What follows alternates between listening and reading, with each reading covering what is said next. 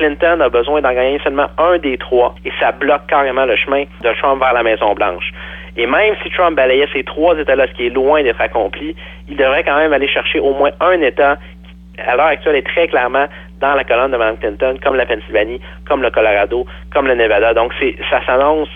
épouvantablement difficile, pour pas dire carrément impossible en ce qui me concerne,